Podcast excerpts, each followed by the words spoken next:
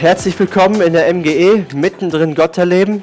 Das ist mein Gebet, das ist unsere Hoffnung, dass du Gott erlebst hier mitten unter uns. Für alle, die mich nicht kennen, ich bin Matthias Wiebe, ich bin Pastor dieser Gemeinde. Schön, dass ihr alle hier seid. Und äh, heute, also wir hatten ja diesen Monat eine Predigtreihe Großzügigkeit oder großzügig und haben ja darüber gesprochen, was das bedeutet, großzügig zu sein. Wir haben über den Zehnten gesprochen. Wenn du nicht da warst, wenn du die Predigten verpasst hast, du kannst sie gerne online nachhören oder du kannst sie hinten dort an der Technik bestellen. Ähm, das würde ich sehr empfehlen, die nochmal zu hören. Aber heute möchte ich, bevor wir nächste Woche in die Adventszeit starten und eine neue Predigtreihe starten, Freue dich Welt, so wird sie heißen, möchte ich über ein ja, wichtiges Thema sprechen, ein wichtiges Thema der heutigen Zeit und was auch so zur Jahreszeit passt und zu dem Wetter heute. Ich möchte über Depression sprechen. Mein Thema ist ein Ausweg aus der Depression. Und äh, eine Definition, die ich gefunden habe, was Depression bedeutet, dort heißt es, wer an einer Depression erkrankt, leidet unter einer anhaltenden, tiefen Herabgestimmtheit, aus der er sich in der Regel nicht mehr selbst befreien kann. Das bedeutet, jeder von uns oder jedem von uns geht es mal schlecht, oder? Wir haben schlechte Laune, wir haben Stimmungstief, wir, ja, wir sind mit dem falschen Fuß aufgestanden, wir sind manchmal vielleicht überlastet, überfordert, wir wissen nicht mehr weiter. Aber grundsätzlich kommen wir da wieder raus. Es kann Stunden dauern, Tage vielleicht, vielleicht auch Wochen. Aber irgendwann kommen wir da wieder raus und dann geht es uns besser. Aber wer an einer Depression erkrankt, der, der hat das ständig und kommt da gar nicht mehr raus. Vor allen Dingen nicht alleine. Ich habe gelesen, dass laut Statistik ein, ein Mensch von zehn oder ein von zehn Deutschen an einer chronischen Depression heutzutage leidet oder gelitten hat. Ein von zehn Deutschen. Das ist ganz schön viel. Wenn wir dann über Burnout reden, dann reden wir auch von einer Volkskrankheit. Und es ist eine ernstzunehmende Krankheit, Depression, weil daraus resultiert auch Suizid ganz oft. Und mein Anspruch heute Morgen ist auf keinen Fall, die Lösung zu beten, äh, bieten oder einen Psychologen oder eine Betreuung zu ersetzen. Auf gar keinen Fall, weil ich bin keiner. Ich bin kein Psychologe, ich bin Pastor, ein Prediger. Aber ich versuche heute Morgen eine biblische Antwort zu diesem Thema zu finden. Was finden wir in der Bibel davon? Weil Depression gibt es erst nicht neuerdings. Es ist nicht eine moderne Krankheit, sondern das gab es schon immer. Und vor allen Dingen sehen wir das bei vielen Männern und Frauen Gottes in der Bibel. Und heute wollen wir dann lernen, was wir beachten sollen, um nicht in eine Depression zu stürzen und wie Gott uns aus einer Depression herausholen kann. Und ich möchte über Elia sprechen. Ihr habt eure Predigtmitschrift und da könnt ihr die Predigt nachverfolgen, euch Notizen machen. Und ich möchte euch diesen Mann Gottes anschauen, Elia. Den finden wir im ersten Teil der Bibel im Alten Testament.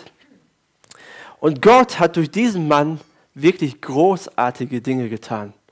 Der hat wirklich krasse Wunder getan. Ich werde dazu noch gleich kommen, so ein bisschen von ihm erzählen.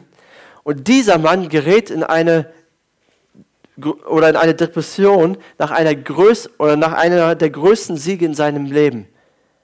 Er gerät in so ein tiefes Loch, wo er selber nicht mehr rauskommt. Und ich würde sagen, er hatte eine ernstzunehmende Depression, nicht einfach nur ein Stimmungstief. Und ohne Gottes Hilfe wäre Elia niemals rausgekommen.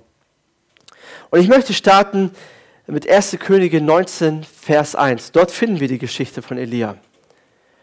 Und dort heißt es, Ahab erzählte Isabel alles, was Elia getan hatte und wie er alle Baals-Propheten mit dem Schwert getötet hatte. So vorab, Ahab, er war der König von Israel damals und er war ein böser König, ein wirklich schlimmer König. Ähm, es steht über ihn geschrieben, dass er schlimmere Dinge in den Augen Gottes getan hat, wie alle anderen Könige vor ihm.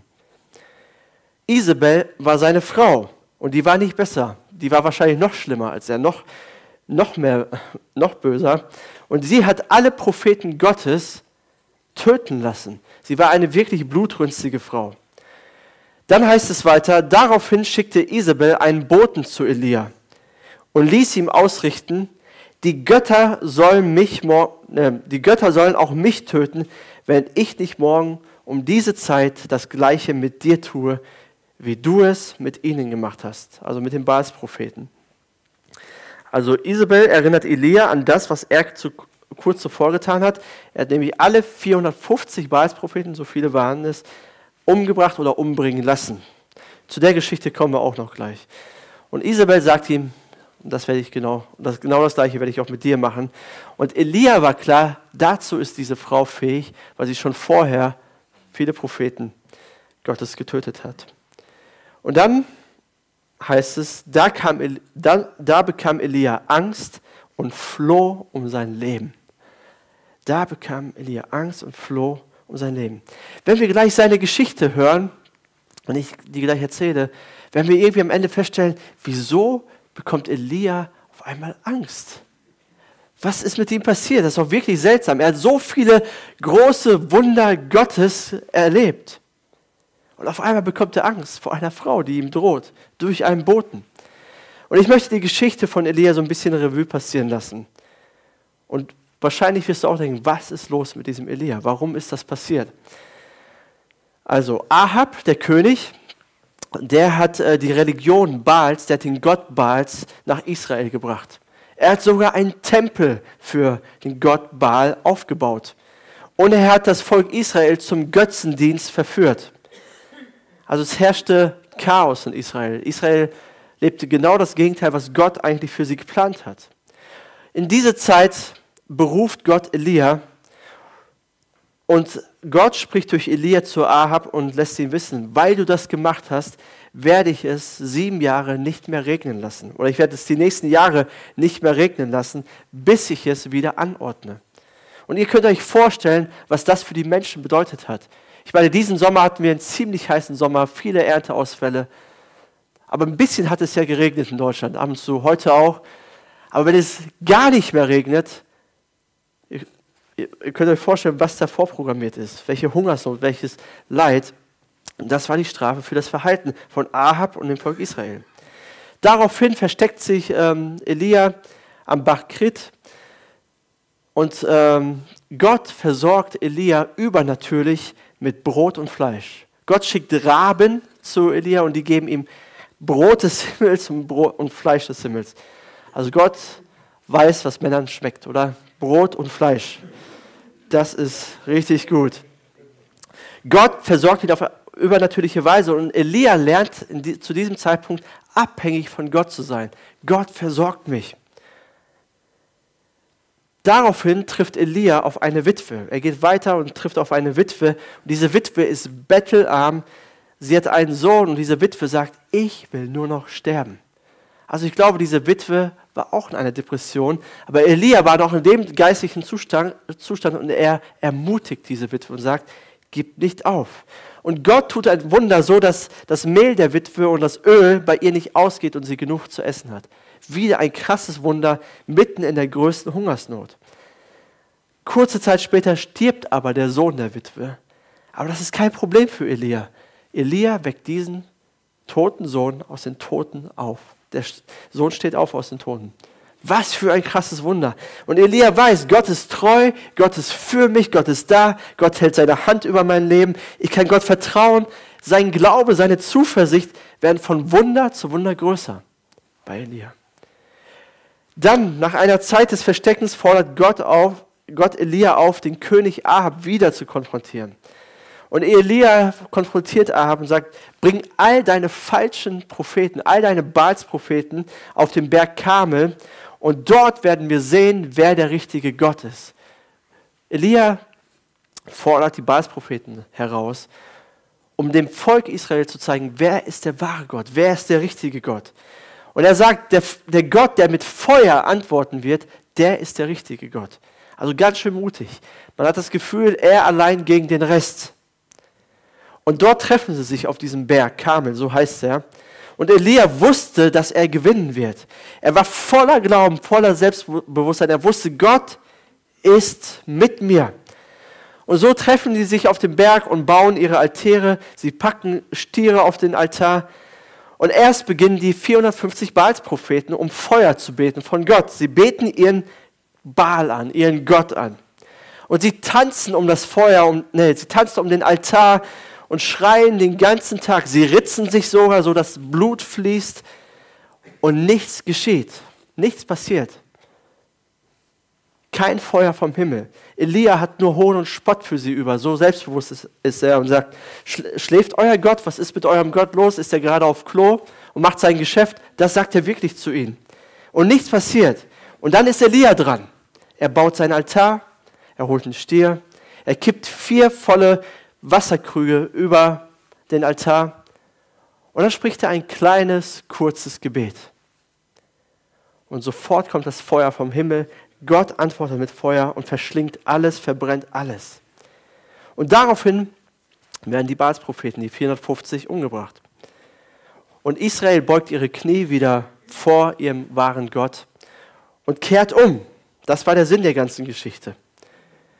Danach steigt Elia auf den, auf den Gipfel vom Berg Karmel und er betet um Regen siebenmal und es fängt an zu regnen und dem Volk geht es wieder gut. Elia erlebt übernatürliche Versorgung von Gott, er erlebt krasse Wunder, er erlebt, er erlebt äh, seine Bewahrung, er erlebt, dass Gott gut ist und auf seiner Seite ist, dass Gott für ihn ist, dass Gott für ihn kämpft. Immer wieder über die Jahre erlebt er die Treue und Güte Gottes.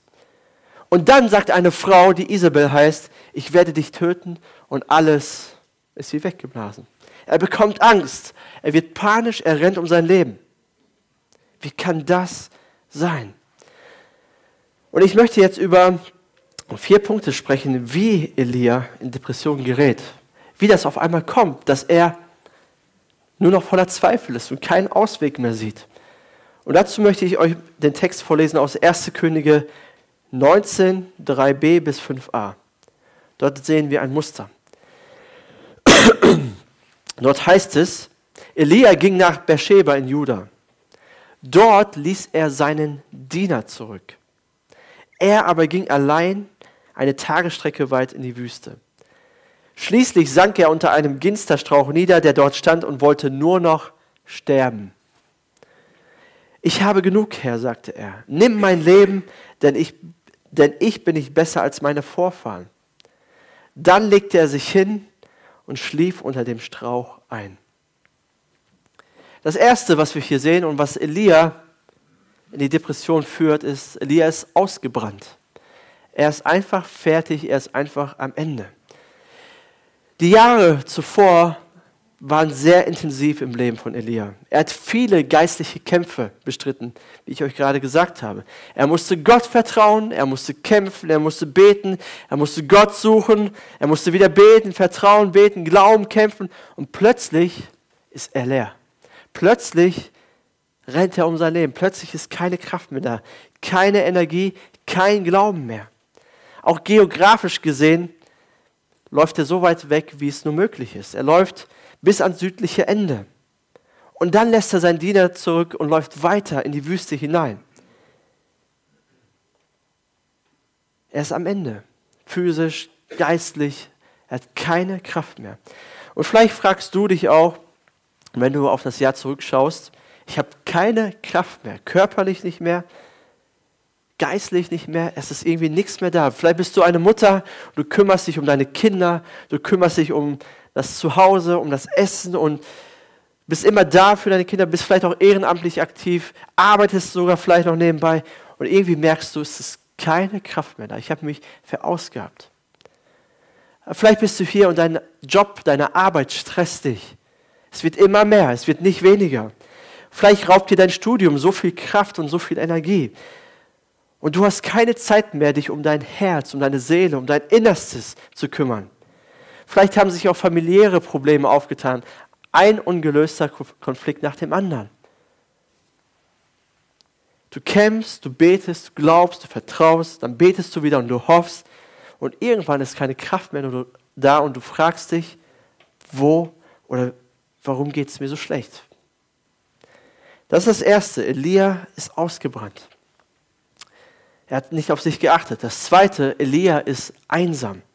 Und diesen Fehler, den macht Elia. Er lässt seinen engsten Freund, seinen Diener, der für ihn hätte da sein können, zurück und will das alleine regeln. Und ich glaube, das tun die meisten von uns, wenn es uns schlecht geht, wenn wir überfordert sind, wenn wir am Ende sind. Wir wollen allein sein. Wir wollen keinen sehen, wir wollen keinen hören, wir wollen es niemandem erzählen, weil wir denken, keiner versteht mich, keiner kann mir helfen. Und so bauen wir langsam eine Mauer auf um uns und versuchen das selbst mit uns zu klären. Manchmal ist es nötig, dass wir vor Gott sind und allein sind und mit, mit ihm reden, mit ihm sprechen, aber das ist keine Dauerlösung. Und ich möchte dir sagen, gerade wenn du denkst, und danach fühlst, ich brauche keinen Menschen jetzt in meinem Leben, gerade dann brauchst du einen. Gerade dann brauchst du einen. Jemanden, der dir dient. Du brauchst einen Diener, jemanden, der dir zuhört, jemanden, der für dich betet. Lass deine engsten Vertrauten und Freunde nicht zurück. Gerade wenn du am Ende bist, brauchst du Freunde in deinem Leben.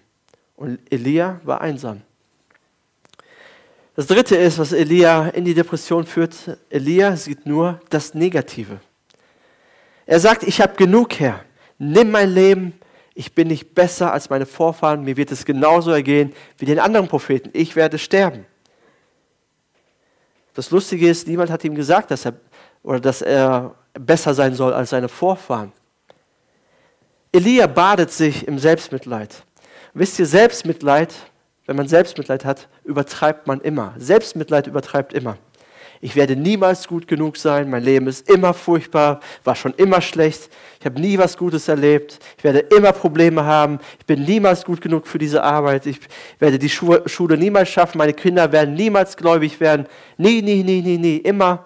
Das sind Worte, die gelogen sind. Das ist nicht die Wahrheit. Selbstmitleid ist niemals wahr und übertreibt. Man ist immer auf das Negative fokussiert. Und so war das bei Elia auch. Das dritte. Elia sieht nur das Negative. Das vierte ist, Elia vergisst seinen Gott. Elia hat Gott auf so krasse Art und Weise erlebt. Vögel haben ihn gefüttert und haben ihm das beste Fleisch des Himmels gebracht. Er hat Tote auferweckt. Feuer ist vom Himmel gekommen nach einem Gebet. Und jetzt sagt Elia, Gott, du kannst mir in dieser Situation nicht helfen. Isabel wird gewinnen. Du hast mir zwar geholfen, 450 Baals-Propheten, gestandene Männer, Persönlichkeiten zu besiegen, aber Isabel, diese Frau, ist zu stark für mich. Wie kommt das? Und ich glaube, wir können alle zurückschauen auf unser Leben und wir sehen Gottes Hand in unserem Leben.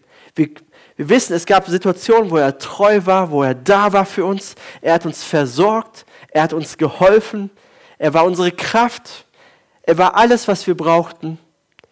Aber in dem Moment, wo ich leer bin, emotional leer bin, geistlich leer bin, meinem Herzen leer bin, am Boden bin, vergesse, vergesse ich die Treue Gottes. Dann ist es auf einmal so, als ob er niemals da gewesen wäre. Also wie kannst du in eine Depression schlittern? Sei ausgebrannt, sei einsam, fokussiere dich auf das Negative und vergesse deinen Gott. Das sind vier Dinge, die Elia getan hat und die ihn ja, in eine Depression geführt haben.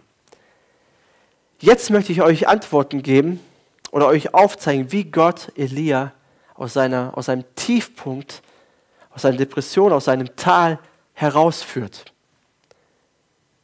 Vielleicht bist du am Ende, vielleicht hast du keine Hoffnung mehr, vielleicht bist du gerade an diesem Punkt. Und, wirst, und ich bete so sehr, dass du heute einen treuen Gott erlebst, der dich sieht und der dir hilft und der für dich da ist. Elia hatte keine Hoffnung mehr. Elia will nur noch sterben. Und in diesem Moment schickt Gott einen Engel, einen Botschafter, einen Helfer. Und der Engel macht Elia keine Vorwürfe. Wenn du nur mehr Glauben hättest, Elia, hast du vergessen, wie gut dein Gott ist. Wenn du nur mehr die Bibel lesen würdest, und die Bibelverse mehr auswendig könntest, wenn du das und jedes mehr machen würdest, dann wäre das nicht passiert. Nein, der Engel macht das nicht. Gott macht Elia keine Vorwürfe. Und er macht dir heute auch keine Vorwürfe. Und was tut Gott mit Elia? Und was tut er mit uns? Das Erste, was Gott mit uns tut, ist, er gibt uns Ruhe. Er gibt uns Ruhe. Und das lesen wir dann in Vers 5 und 6. Doch plötzlich berührte ihn ein Engel und sagte zu ihm, steh auf und iss. Er blickte um sich und sah ein Stück auf heißen Steinen, gebackenes Brot und einen Krug Wasser bei seinem Kopf stehen.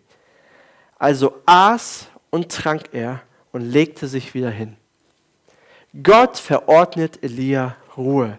Er soll essen und trinken und er braucht Pause und er braucht Ruhe. Das ist Gottes Plan, um uns aus unserem Tal herauszuführen. Einfach Ruhe. Gott mag Essen anscheinend und er weiß, dass wir das brauchen. Er weiß, dass wir das nötig haben. Ich bin ein großer Fan davon und ich mag das sehr. Wisst ihr, oft sind wir so beschäftigt mit irgendwelchen Dingen. Ja, wir tun alles für Gott, wir tun alles für Jesus. Oder wir, wir sind so beschäftigt auf unserer Arbeit. Wir sind so beschäftigt in unserer Familie. Wir kommen irgendwie nicht zur Ruhe. Wir planen das gar nicht ein. Wir denken gar nicht daran, dass wir Menschen sind, die Ruhe brauchen. Das gehört auch auf unseren Kalender. Wir merken nicht, wie unsere Seele oder wie unser Herz oder, oder, oder unser Innerstes Überstunden macht. Wir kriegen das irgendwie nicht mit und auf einmal ist alles trocken, auf einmal ist alles weg. Und manchmal ist das Geistlichste, was du tun kannst, Pause machen. Essen und trinken und relaxen. Das ist manchmal das Geistlichste, was wir tun können. Das Gebot, das viele Menschen in unserer westlichen Kultur am meisten missachten, oder fast am meisten missachten, ist der Sabbat. Der Sabbat ist der Tag Ruhe in der Woche, den wir brauchen, den Gott geschaffen hat, den Gott sogar verordnet hat. Und ich habe schon viele Diskussionen über den Sabbat gehört. Gilt das auch noch für uns heute oder ist es nur im Alten Testament? Das will ich, darauf will ich heute gar nicht eingehen. Aber was ich sagen möchte ist, Gott hat diesen Ruhetag, den Sabbat, nicht verordnet, um uns zu ärgern, um uns was Schlechtes zu tun, sondern er hat ganz genau gewusst, dass wir Menschen Ruhe brauchen, mindestens einen Tag die Woche und dass wir auftanken müssen. Gott selber hat geruht am siebten Tag. Er hat uns ein, nicht, dass er das nötig gehabt hätte, aber er hat ein Vorbild gegeben für uns. Und die Lüge, die wir glauben, ist, ja, wenn wir uns ausruhen, dann kriegen wir irgendwie weniger Dinge erledigt. Dann schaffen wir es nicht mehr. All das, was wichtig ist, zu erledigen. Doch die Wahrheit ist, nur wenn du zur Ruhe kommst, nur wenn deine Seele, dein Herz auftankt, nur dann hast du die Kraft, deinen Alltag zu bewältigen. Pass auf dein Herz auf, pass auf dein Inneres auf. Ehre den Ruhetag, den Gott verordnet hat. Tu das, was deiner Seele gut tut. Was tut deiner Seele gut? Wie tankst du auf? Das ist bei jedem von uns unterschiedlich. Und wenn du das rausgefunden hast, dann tu es so oft du kannst. Ich kenne mich sehr gut und ich weiß, was mein Tank wieder auffüllt. Ich werde aufgefüllt, wenn ich mich mit Gottes Wort beschäftige. Nicht aus Krampf, sondern einfach nur, wenn ich seine Worte lese und sie aufsauge, wenn ich seine Stimme höre, wenn ich ein gutes Buch lese, wenn ich ihn anbete, wenn ich eine richtig gute Zeit mit meinen Freunden habe, mit meiner Familie habe, wenn ich gutes Essen genießen kann, wenn ich spazieren gehe. Ich weiß, dass ich das brauche, also muss ich das einplanen, dass ich das mache. Ansonsten wird das nie geschehen, weil wir glauben der Lüge, das ist nicht wichtig genug. Alles andere ist wichtiger. Das ist verkehrt. Jesus hat uns, ein, hat uns ja das Doppelgebot der Liebe mitgegeben. Wir nennen es so. Liebe Gott von ganzem Herzen, mit deiner ganzen Seele, mit deiner ganzen Kraft, mit deinem ganzen Verstand und liebe deinen Nächsten. Aber dann sagt Jesus, liebe deinen Nächsten wie dich selbst. Das ist eigentlich das Dreifachgebot der Liebe. Liebe dich selbst und dich selbst zu lieben bedeutet, auf dich zu achten. Und ich kann nicht auf dich achten, nur du kannst auf dich achten. Was tut deiner Seele gut, was gibt dir Ruhe und dann tu das und plane das ein. Das kann dich vor sehr viel Unheil bewahren und andere Menschen auch. Also das ist das Erste, was Gott verordnet. Das Zweite ist, Gott beschenkt uns mit seiner Gegenwart. Ich lese weiter, Vers 7 und 8. Da kam der Engel des Herrn ein zweites Mal berührte ihn und sagte, steh auf und iss, denn vor dir liegt eine lange Reise. Er erhob sich, aß und trank, und das Essen gab ihm genug Kraft, um 40 Tage und Nächte bis zum Berg Gottes, dem Horeb, zu wandern. Gott gibt Elia Ruhe, er gibt ihm neue Kraft, Er tankt ihn auf. Warum? Damit Elia in die Gegenwart Gottes kommen kann. Damit Elia dorthin gehen kann, wo Gott ist. Zum Berg Gottes. Viele Theologen sagen, dass Mose dort die zehn Gebote bekommen hat, auf diesem Berg. Und Elia soll dorthin, wo Gott ist. Denn nur in seiner Gegenwart, nur in Gottes Gegenwart kann er wieder aufgetankt werden, kann er wieder fit gemacht werden. Und das möchte ich dir auch sagen. Geh dorthin, wo Gottes Gegenwart ist. Du brauchst Gottes Gegenwart für dein Leben. So oft du kannst. Geh in den Gottesdienst. Jesus hat gesagt, wo zwei oder drei Menschen in meinem Namen versammelt sind, da bin ich mitten unter ihnen. Jesus verheißt seine Gegenwart, wenn wir zusammenkommen, um ihn anzubeten. Geh dorthin, wo Gottes Gegenwart ist. Gottes Gegenwart ist überall, das ist mir klar. Aber es hilft uns, wenn wir uns versammeln, als seine Gemeinde, als seine Kirche, ihn anbeten und auf ihn hören können. Und wir merken, Gott ist da. Gott redet zu uns. Weil das Problem ist, meistens oder oft ist es so, wenn es uns schlecht geht, dann meiden wir den Gottesdienst. Ne, dann, mir geht es nicht gut, ich bleibe heute zu Hause. Und ich möchte dir sagen, gerade wenn es dir schlecht geht, es sei denn, du hast eine Grippe oder irgendwas anderes Ansteckendes, dann sollst du zu Hause bleiben. Aber wenn es dir seelisch schlecht geht, in deinem Herzen schlecht geht, meide nicht Gottes Gegenwart, sondern komm zu ihm, bete ihn an und höre von ihm. Sei da, wo Gottes Gemeinde ist um aufgebaut zu werden. Elia sollte zum Berg Horeb gehen. Das tut Gott als zweites. Als drittes macht, tauscht Gott unsere Lügen mit seiner Wahrheit aus. Gott tauscht unsere Lügen mit seiner Wahrheit aus. In 1. Könige 19, Vers 9 steht dann weiter, dort fand er eine Höhle, in der er die Nacht verbrachte. Doch der Herr sprach zu ihm, was tust du hier, Elia? Das ist nicht so, dass das eine rhetorische Frage. Gott wusste ganz genau, was Elia da macht. Sich in seinem Problem wälzen, vielleicht in seinem Selbstmitleid. Aber Gott wollte, dass Elia ausspricht, was sein Problem ist. Dass er sein Problem beim Namen nennt. Oder das, was er wirklich glaubt, was in seinem Innersten wirklich vorgeht, mal laut ausspricht. Warum? Damit Gott diese Lüge, die er glaubt, korrigieren kann. Und dann geht es weiter. 19 Vers 10. Elia antwortete, er spricht es laut aus, was in seinem Herzen vorging, ich habe dem Herrn Gott, dem Allmächtigen, von ganzem Herzen gedient. Das ist eine wahre Aussage. Und das nehmen wir Elia ab und das glauben wir ihm. Denn die Israeliten haben ihren Bund mit dir gebrochen. Das ist auch wahr. Das ist die Wahrheit. Deine Altäre niedergerissen, das ist wahr. Und deine Propheten getötet, das ist auch wahr. Ich allein bin übrig geblieben. Das ist falsch. Das ist die Lüge. Und jetzt wollen sie auch mich umbringen. Das ist wieder wahr. Es sind viele wahre Aussagen, aber eine Lüge, die Elia glaubt, und die macht sein Leben kaputt. Du kannst viele Wahrheiten in deinem Leben haben, viele Wahrheiten glauben, aber wenn es eine Lüge gibt, die macht dich kaputt. Die, die bringt dich ans Ende.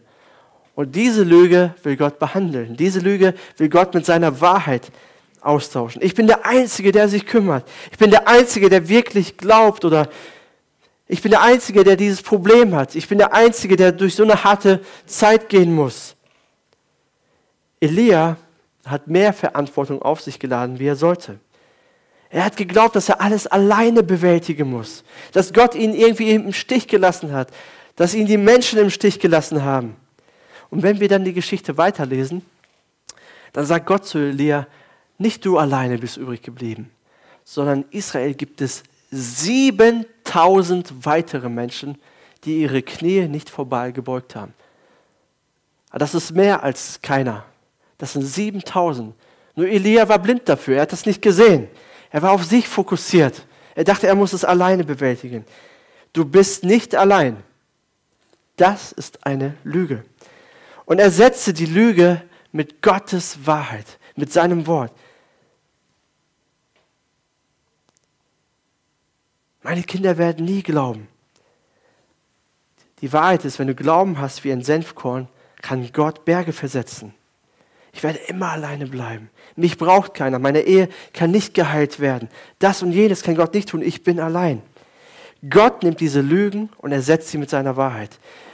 Paulus fordert uns auf, diese Gedanken, die Lüge sind, gefangen zu nehmen und unter den Gehorsam Christi zu stellen, sie gehorsam zu machen. Wir müssen die Lügen entlarven und die Wahrheit Gottes aussprechen. Sprich deine Gedanken laut aus. Was geht in dir vor?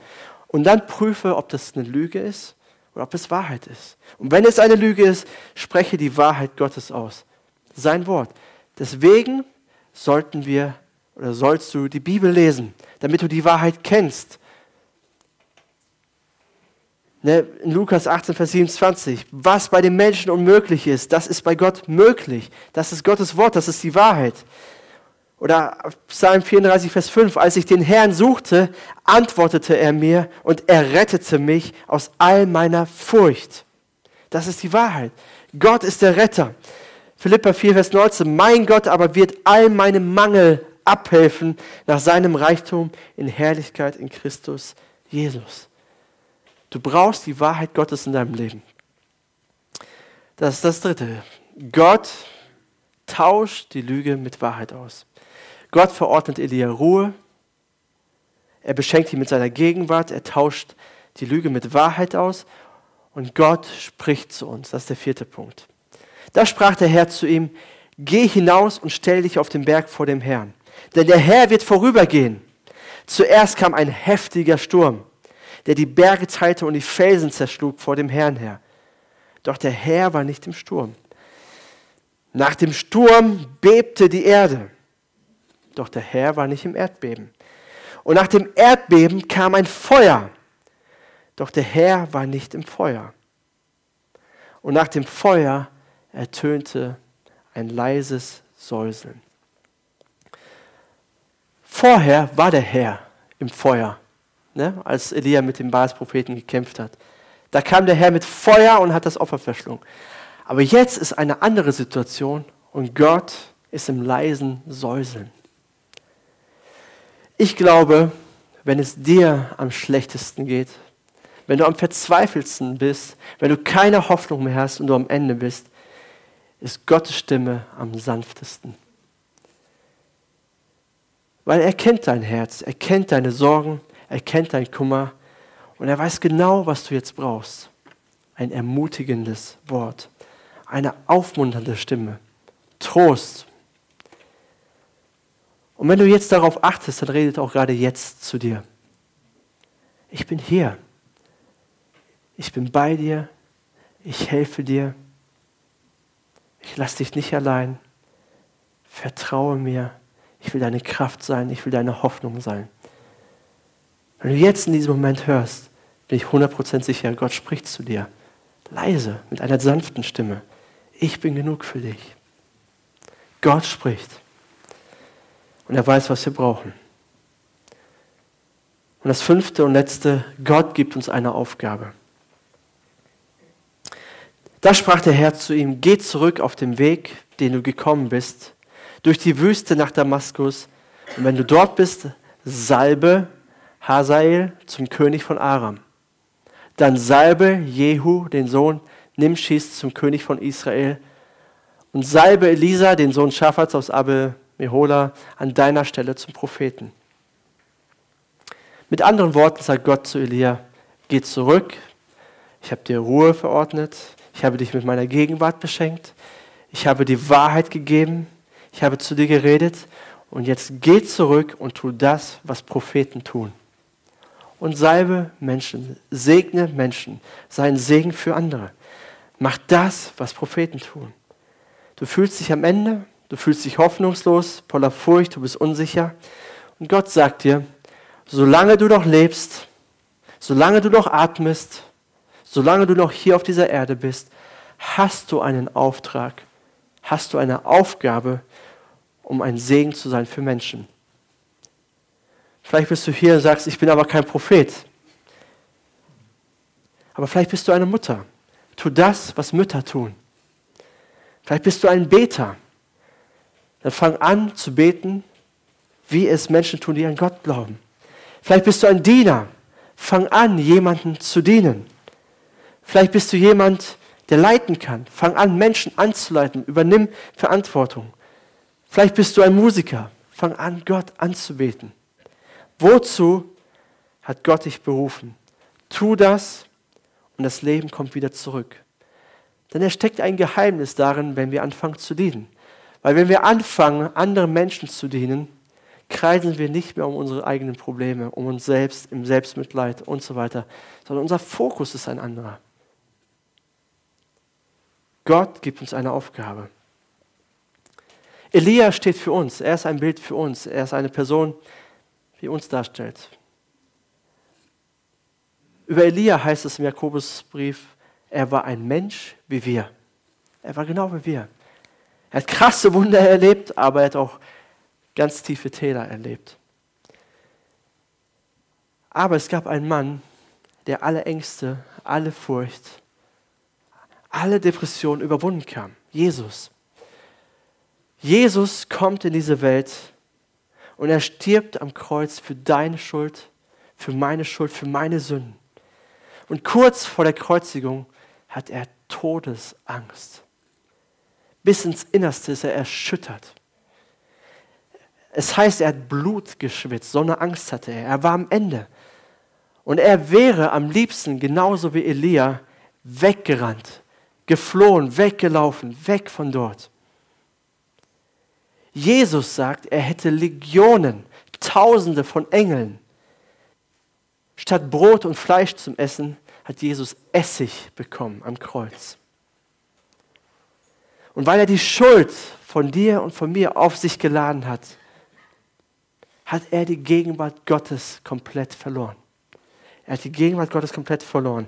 Am Ende bleibt er alleine übrig. Es gibt keine weiteren 7000. Er steht alleine da. Alle haben ihn verlassen, seine engsten Freunde. Gott und Menschen haben ihn verlassen. Die ganze Schuld der Welt lastet auf ihn alleine. Er sagt, mein Gott, mein Gott, warum hast du mich verlassen? Seine enge Beziehung zum Vater ist nicht mehr vorhanden. Er hört keine Stimme Gottes mehr, kein Trost mehr, keine Hilfe. Er ist alleine.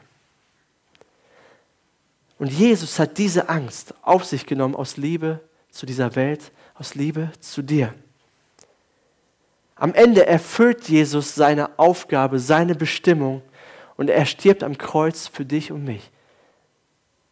Aber er bekommt kein Leben, sondern er verliert sein Leben dadurch. Und er verliert sein Leben, damit du und ich Leben bekommen kann.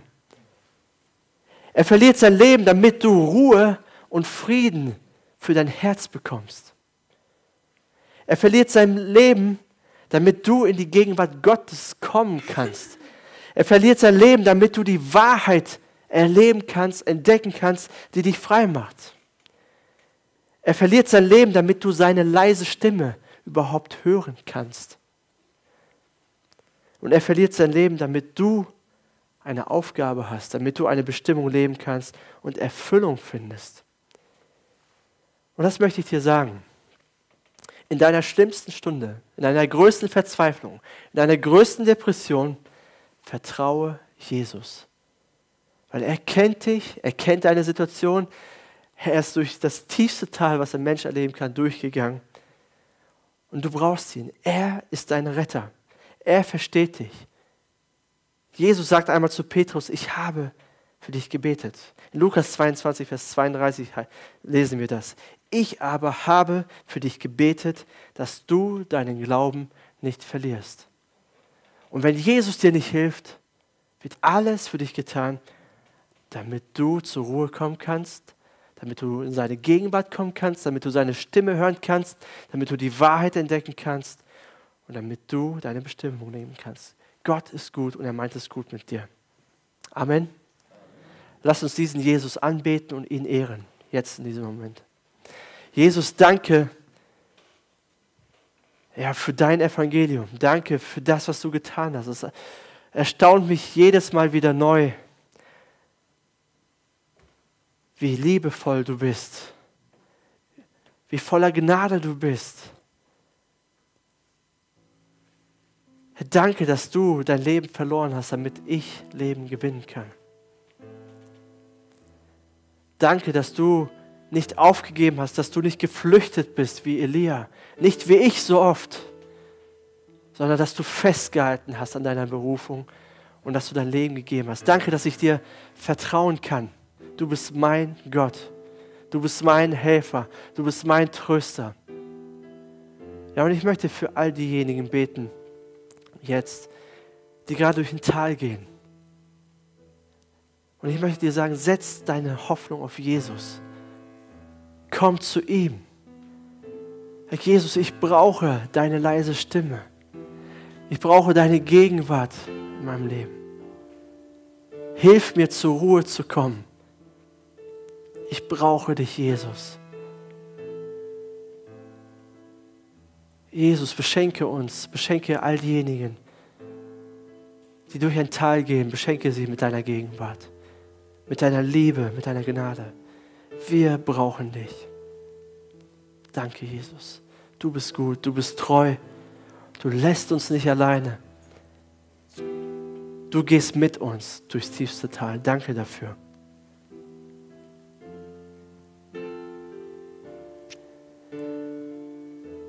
Dieser Jesus hat sein Leben für dich gegeben.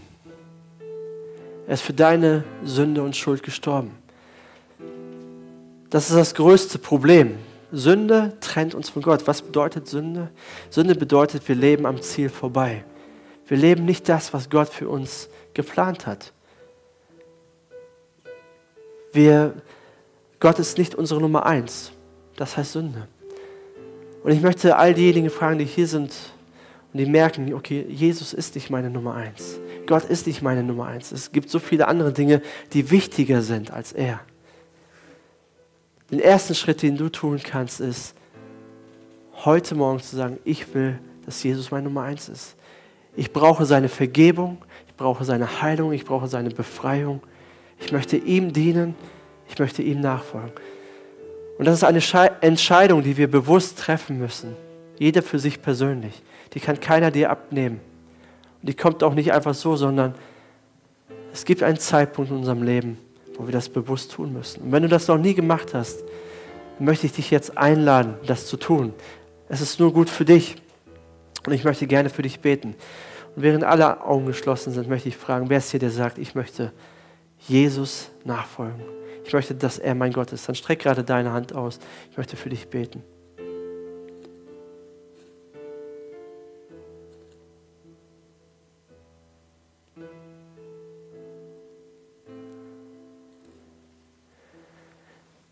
Danke, Jesus, dass du alles bist, was, ich, was wir brauchen. Dass du unser Gott bist, dass du uns auch jetzt durch die Woche begleitest, dass du da bist und dass wir uns immer zu 100% auf dich verlassen können. Du bist unser guter Gott und wir lieben dich und wir ehren dich. Wir beten das im Namen von Jesus Christus. Amen. Amen.